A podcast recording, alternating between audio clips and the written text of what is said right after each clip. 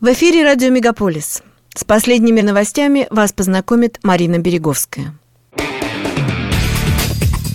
Радио «Мегаполис». Канадские новости.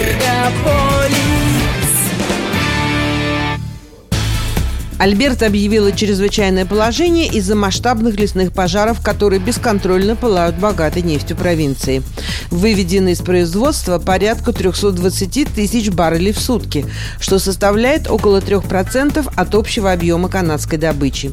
Ведущая международная добывающая корпорация BP начинает разведочную кампанию на канадском шельфе. Несмотря на протесты со стороны экологов из-за возможного ущерба уникальной морской среде, нефтяные компании планируют масштабные разведочные работы вокруг Ньюфаундленда и Лабрадора. Власти провинции заявили о желании удвоить добычу нефти на шельфе, что стимулирует нефтегазовые корпорации к реализации здесь новых проектов. План Канады по увеличению миграции вызывает опасения среди политиков Квебека, которые считают, что изменения усложнят провинции защиту французского языка. Депутаты законодательного собрания провинции приняли предложение, в котором говорится, что план Канады принимать к 2025 году 500 тысяч иммигрантов ежегодно несовместим с защитой французского языка в Квебеке. По мнению депутатов, провинция должна сделать свой собственный выбор в вопросах иммиграции. Тем временем премьер премьер-министр Джастин Трюдо утверждает, что иммиграционный план его правительства необходим для снижения дефицита рабочей силы и обеспечения экономического роста страны. Канада по плану федералов приняла 405 тысяч иммигрантов в 2021 году и 437 тысяч в 2022 году. Квебек ограничил свою ежегодную планку примерно 50 тысяч иммигрантов в год. Премьер Квебека Франсуа Лего повторил свое давнее требование к федеральному правительству передать провинции больше полномочий по иммиграции, в том числе в области программ временной работы и воссоединения семей. Пишет издание «Деловой Монреаль». Министерство финансов сообщает, что 5 июля единоразовые возвратные платежи на продукты, обещанные либералами в федеральном бюджете этого года, будут выплачены канадцам, имеющим на это право. Правительство именует эту единовременную выплату целевым снижением инфляции для примерно 11 миллионов семей с низкими и скромными доходами. Семья из четырех человек, имеющая на это право, получит от канадского налогового агентства CRA 467 долларов прямым депозитом или чеком. Одинокие люди без детей – 234 доллара, а пенсионеры – 225. Новый закон также закрепляет увеличение на 2 миллиарда долларов федерального трансферта на здравоохранение.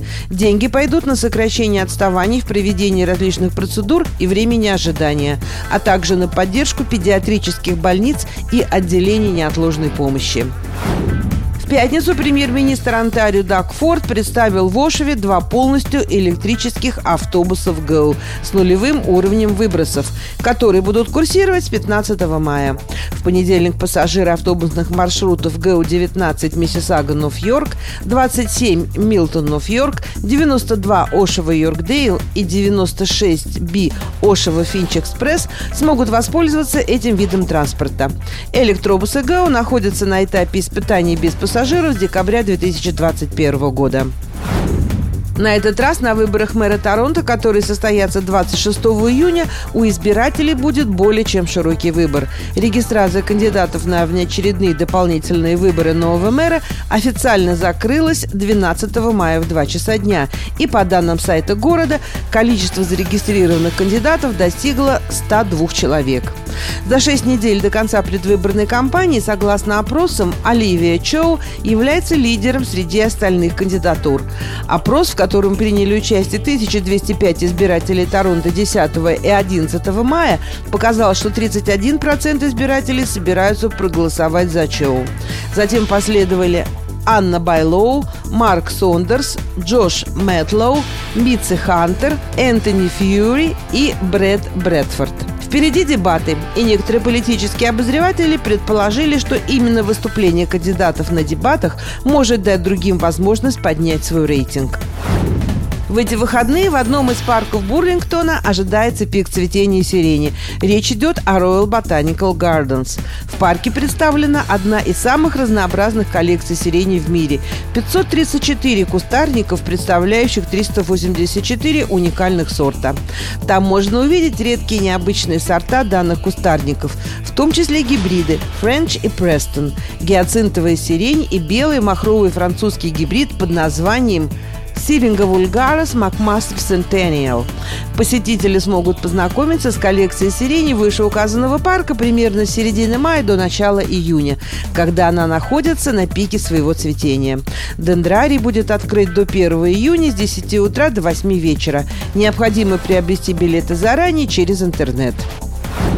Это были канадские новости на радио Мегаполис Торонто, которые для вас провела Марина Береговская. Не переключайтесь.